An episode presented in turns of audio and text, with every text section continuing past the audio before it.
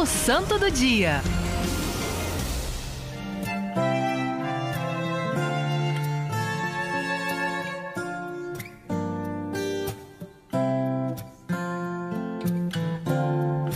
Nove horas e 51 minutos. E a santa de hoje foi uma jovem que é, foi muito ousada. Ela acreditou na palavra interior, na inspiração interior dela e foi para a guerra. Ela esteve à frente de um exército. Por quê? Porque ela conhecia a voz de Deus. Joana d'Arc, filha de camponeses, nasceu na França em 1412 e ela não teve ali o ensino de estudos para escrever, para ler, mas ela uh, conviveu com uma mãe que era uma mulher considerada muito piedosa. E aí ela aprendeu também, né, a ouvir Deus. Com apenas 13 anos, gente, ela começou a ter as suas experiências místicas. E essas experiências, né, a levaram a ouvir a, a voz de São Miguel Arcanjo e de Santa Catarina de Alexandria, também de Santa Maria de Antioquia, Santa Margarida de Antioquia. E nessas vozes ela ouvia que ela precisava é, estar à frente e lutar pela libertação da França. Foi isso que ela fez. Ela procurou Carlos, né, que até então não era rei, mas tornou-se, e ela foi trazendo a ele aquilo que estava sendo falado a ela, e ele percebeu que ela aquilo só poderia vir do céu. As informações que ela tinha só poderiam vir do céu. Em 1900 e 1429, ela partiu em expedição armada, né? E ela levava ali uma bandeira com os nomes Jesus e Maria em imagem do Pai Eterno. Eles expulsaram né, da cidade de Orleans os ingleses e a cidade foi recuperada.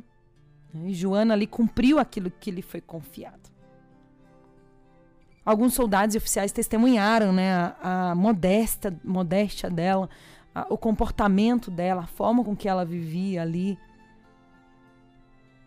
sendo uma menina que dava um testemunho sadio naquele ambiente. Porém, né, essa é uma época muito, uh, digamos assim, é, foi um tempo muito inóspito, né? Que aconteceram desde do ano de 1100, ali na, na Idade Média, né? É, nós sabemos do histórico da Inquisição, que haviam muitos julgamentos e a Inquisição ela começou, né? Uh, e ela teve uma teve as suas causas importantes e verdadeiras, mas também, infelizmente, ela foi usada de forma errada para muitas pessoas, condenando pessoas que eram justas e foi também muito usada pelo governo, né? Pelo Estado. Estado fez uso da Inquisição para também, infelizmente, condenar a muitos e Joana foi uma dessas, que foi levada à fogueira, que foi queimada viva e, infelizmente, na época, considerada ali, por conta de ter essas experiências místicas e de ter lutado na guerra, ela foi considerada e vista de forma errada, porém ela morreu proclamando e dizendo o nome de Jesus. Mas a vida dela era uma vida confiada ao justo juiz que tudo vê. Por isso, ela foi.